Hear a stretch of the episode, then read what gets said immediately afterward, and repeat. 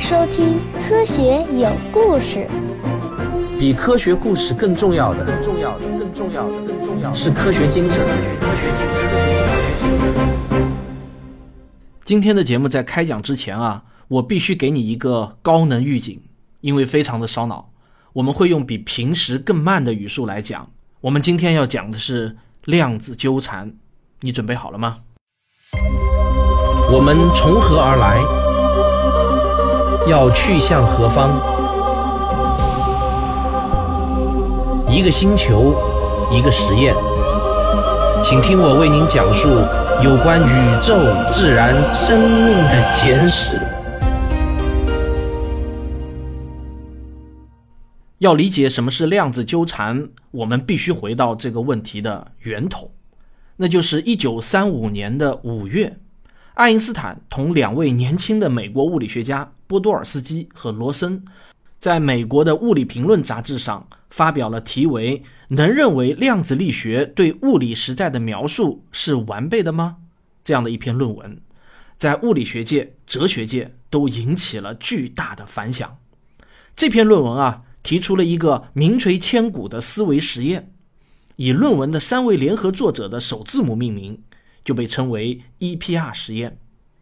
正如这篇论文的标题所表达的意思那样，爱因斯坦想用这个思维实验告诉所有的物理学界，以波尔为代表的哥本哈根学派的量子力学解释是有问题的。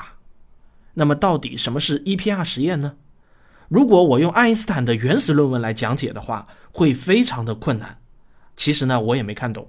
不过好在啊，这个实验原理经过这么多年的发展，已经有了一个更加通俗易懂的等价的版本。用这个版本理解起来，会比爱因斯坦的原始论文容易得多。那么我们今天要讲解的，就是这个改进简化过的版本。首先呢，我们要理解一个最基本的概念。那就是电子的角动量。什么是角动量呢？最常见的一个比喻啊，就是花样滑冰中的旋转动作。运动员把自己抱得越紧，就会转得越快。它的物理原因呢，就是角动量守恒。所以啊，仅仅从理解概念的角度来说，我们可以很粗糙地认为，角动量就是转动扫过的圆面积和转速的乘积，这是一个固定的值。面积变小了，速度呢就必然会增大。按照普世的物理法则，电子与原子构成的总角动量也是守恒的。但是啊，物理学家们在实验中发现，在某些情况下，这个系统的角动量总是会丢失一部分。这个就很奇怪了，难道在微观世界连角动量也不守恒了吗？后来发现啊，守恒定律并没有被打破。而是电子自身也有角动量，整个系统丢失的角动量其实呢都转移到了电子自己身上，总的角动量依然是守恒的。因为角动量跟旋转有关，所以啊，物理学家们就把电子的角动量称为自旋。但我必须强调一句啊，虽然叫自旋，但真实的电子并不是像陀螺一样绕着一个轴旋转。那它到底是怎么个转法呢？对不起啊，真的没法描述。说实话呢，物理学家们也不知道。量子世界的很多东西都是只能意会无法言传的，就好像波粒二象性，我们也只能意会无法言传。我们只是在实验中发现了电子有角动量，然后呢，我们给电子的这个特性起了一个形象化的名称，叫自旋，仅此而已。一定要记住。科学家们还发现啊，电子的自旋态只有两个自由度，在量子理论中说不清道不明的概念，那实在是一堆一堆的。那么我只能试图用下面的这个比喻啊，来说明这个自由度是啥意思。假如我们把旋转的滑冰者比喻成一个电子的话，那么不论我们朝哪个方向去观察这个滑冰的人，都只能看到两种结果中的一种，要么呢，他是头对着我们转。要么呢是脚对着我们转，不可能出现其他的情况。这个呢，大概就是电子只有两个自由度的概念。而我们大家都知道，我们的空间啊是一个三维的空间，也就是说呢，空间中有三个互相垂直的方向。我们把它称为 x、y、z。这个为了语言上描述的方便啊，现在呢，我们就来做一个人为的规定。假如我们从 y 轴方向去观察一个电子，那么这个电子就只有两种自旋态，一种呢，我们叫它上自旋，另一种呢，我们叫它下自旋。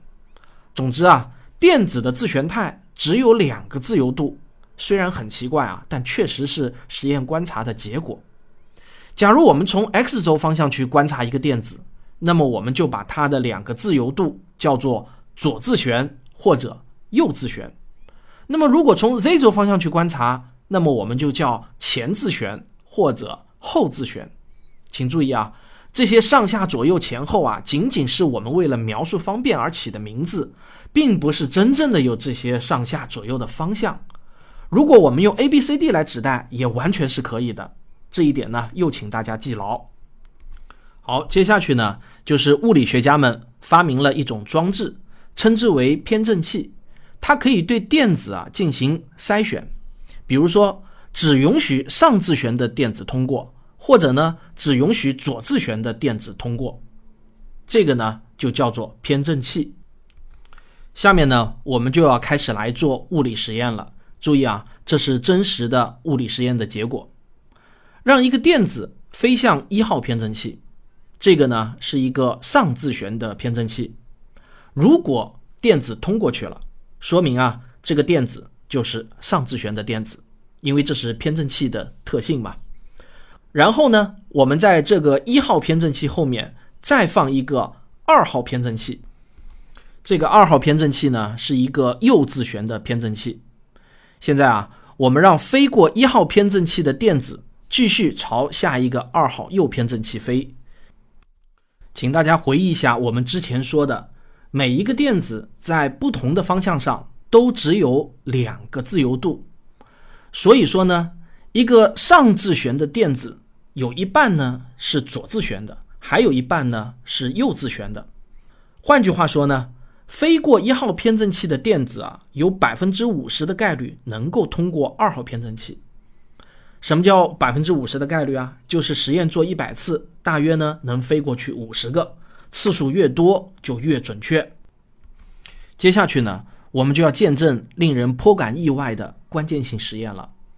我们在二号偏振器后面再放一个三号偏振器，这是一个与一号偏振器一模一样的上自旋偏振器。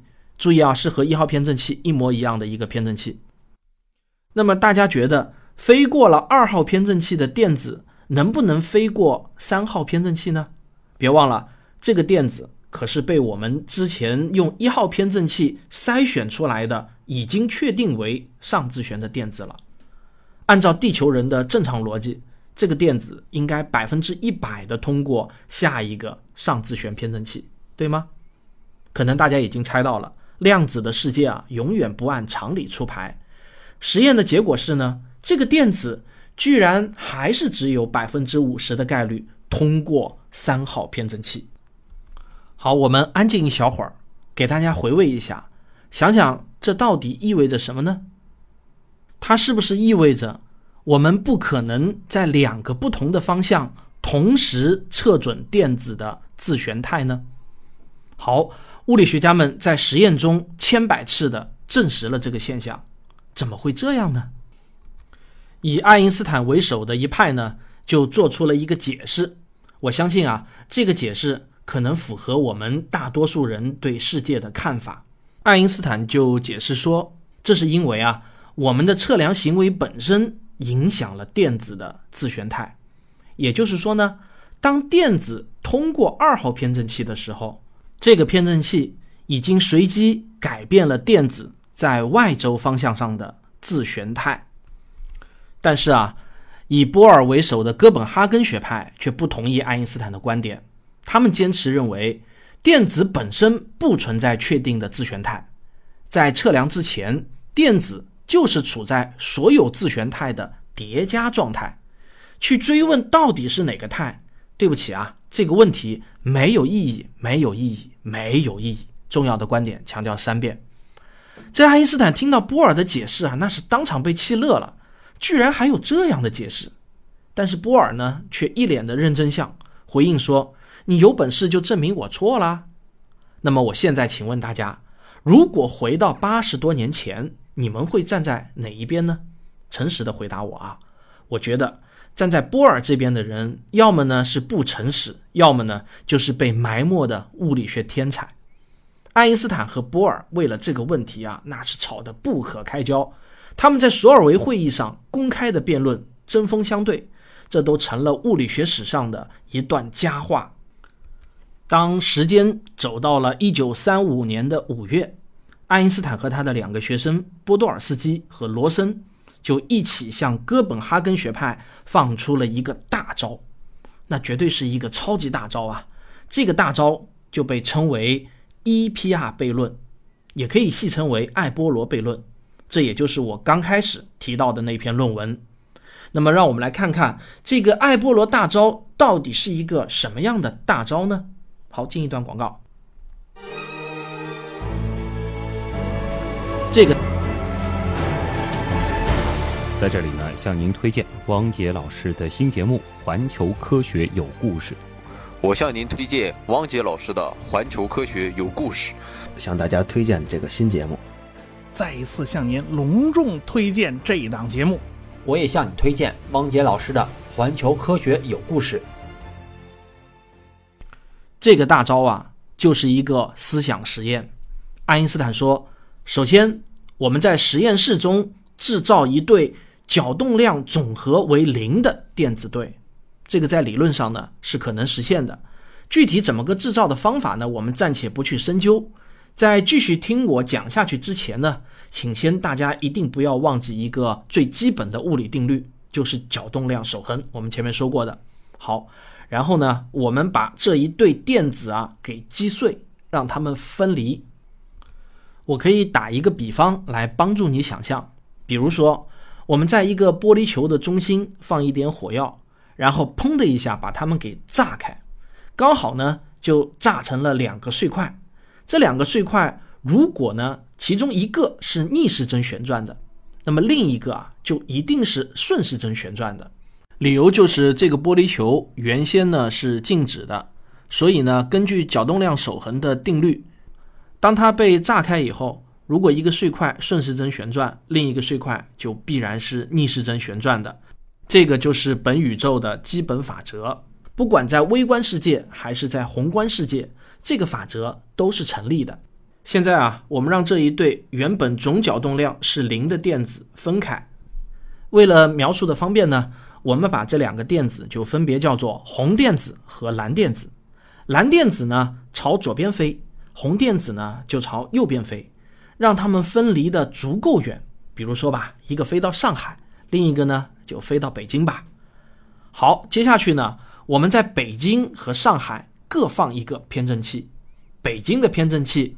是右自旋偏振器，上海的偏振器呢是上自旋偏振器。现在我们假设两个电子都通过了偏振器，那么说明啊，红电子是上自旋电子。根据角动量守恒定律，可知蓝电子必是下自旋电子。而蓝电子通过了右偏振器，说明啊，蓝电子是右自旋电子。根据角动量守恒定律。红电子必然是左自旋电子。好，这个音频节目的麻烦在于呢，完全要靠你脑补画面，我没有办法用示意图的方式很直观的告诉你，你可能呢一下子没有理解。那我再说一遍，在上海的人啊，看到红电子飞过了上偏振器，于是呢，他就确定了红电子在 y 轴上的自旋态是上自旋。那么他如何确定这个电子在 x 轴上的自旋态呢？他就打一个电话去问一下北京的观察者。当他被告知北京的那个蓝电子通过了右偏振器，是一个右自旋电子的时候，他就可以根据角动量守恒定律推断出自己这边的这个电子啊一定是左自旋的。于是呢，他通过直接观察确定了红电子在 y 轴上的自旋态。然后通过间接推理确定了红电子在 x 轴上的自旋态，怎么样？非常的巧妙吧？这样一来呢，我们不就确定了红蓝电子在两个方向上的自旋态了吗？即便红蓝电子都没有通过偏振器，或者呢一个通过一个不通过，这也不打紧，可以用相同的逻辑推断出每个电子在两个方向上的自旋态。而波尔的理论不是说不可能在两个不同的方向上同时确定电子的自旋态吗？现在啊，红蓝电子在两个方向上的自旋态不都确定下来了吗？唯一的解释。就是红蓝电子在分离的那一瞬间，它们在两个方向上的自旋态就已经确定了。就好像我们之前的那个比方中，一个被火药炸开的玻璃球，那两个分开的碎片一样，它们在炸开的那一瞬间，这两个碎块怎么旋转就已经是确定了的。可见啊，不是电子有什么神奇的叠加自旋态，测不准原理就是因为测量行为本身。干扰了电子的自旋态，只要我们不去测量，它们的自旋态还是确定的嘛。这个大招啊，实在是太厉害了。如果你听懂了我前面的描述，我想再次诚恳地问刚才站在波尔这边的听众：你们是否还认为爱因斯坦是错的呢？我承认啊，这一段非常的搞脑子。如果你没听明白，返回去再听几遍，这个一点都不丢人啊。在一九三五年的时候。整个物理学界都被爱波罗悖论掀起了轩然大波，有一大波中间派的物理学家们啊，都开心坏了。他们啊，就等着瞧热闹，就想看看波尔、海森堡这些哥本哈根学派的大牛们怎么应对爱因斯坦的这个大招。这个波尔啊，一看到 EPR 悖论的论文，这脑袋都大了，他立即放下所有的工作，全力迎战。他思考了三天。终于写下了一篇反击论文，这篇论文的题目啊，居然和爱因斯坦的论文标题是一模一样的，这明摆着就就是要跟他怼嘛。波尔在这篇论文中的主要观点是这样的：EPR 论文看上去啊环环相扣，逻辑严密，但是我波尔还是给你爱因斯坦挑出了一个毛病，在爱因斯坦的整个逻辑链中有一个关键性的假设。那就是测量红电子的行为不会影响蓝电子，测量蓝电子也不会影响红电子。但是啊，您的这个假设是错误的，因为红蓝电子处于一种神奇的量子纠缠态中，不论它们离得有多远，哪怕一个在宇宙的这头，一个在那头，只要对其中的一个进行测量，立即就会干扰另外一个，好吗？爱因斯坦一听波尔的这话，那都被气得乐了。好吗？你波尔，你的意思是不是说红蓝电子有超距作用啊？换句话说，他们能够进行超光速的通讯不成？一个被测量了，另一个瞬间就知道。来来来，你先来推翻我的相对论先。大家知道啊，在相对论中，任何信息和能量的传递速度都无法超过光速的。波尔是怎么回答的呢？他说啊，对不起，爱因斯坦前辈，我不是这个意思，我没有说你的相对论有什么不对，我也没有说红蓝电子可以进行超光速的通讯，我只是说啊，红蓝电子它是一个整体，它们的自旋态在没有被测量前，不是一个客观实在，不是一个客观实在，不是一个客观实在。我重要的话又说三遍。爱因斯坦这次听完啊。那是彻底被气晕了，说你这解释啊，还不如超光速呢。这叫什么解释？什么叫不是客观实在？在物理学上，居然还存在不是客观实在的物理属性吗？爱因斯坦啊，那是拼命的摇头，他对波尔啊大失所望。于是呢，他们就接着论战，一直到死啊，他们谁也没有说服谁。一个电子的物理性质到底具不具备客观实在性呢？那么，什么又是客观实在呢？这些问题似乎已经到了哲学的范畴。但是啊，我敢保证，如果人类只有哲学思辨，那么永远也吵不出一个结果。好在啊，我们还有数学，还有科学，只有科学能给出确定的答案。那么这个问题到底怎么破？咱们啊，把悬念留到下一期。科学有故事，咱们下期接着聊。如果本期节目听得云里雾里，听了两遍也还没听懂的听众朋友们呢，我现在呢给大家一个好办法，那就是啊，关注一下“科学有故事”的微信公众号，然后呢，回复一个关键词“量子纠缠”，你就可以在公众号中看到图文并茂的本期节目。看文字再加图，能够帮助你更加好的理解本期节目的话题。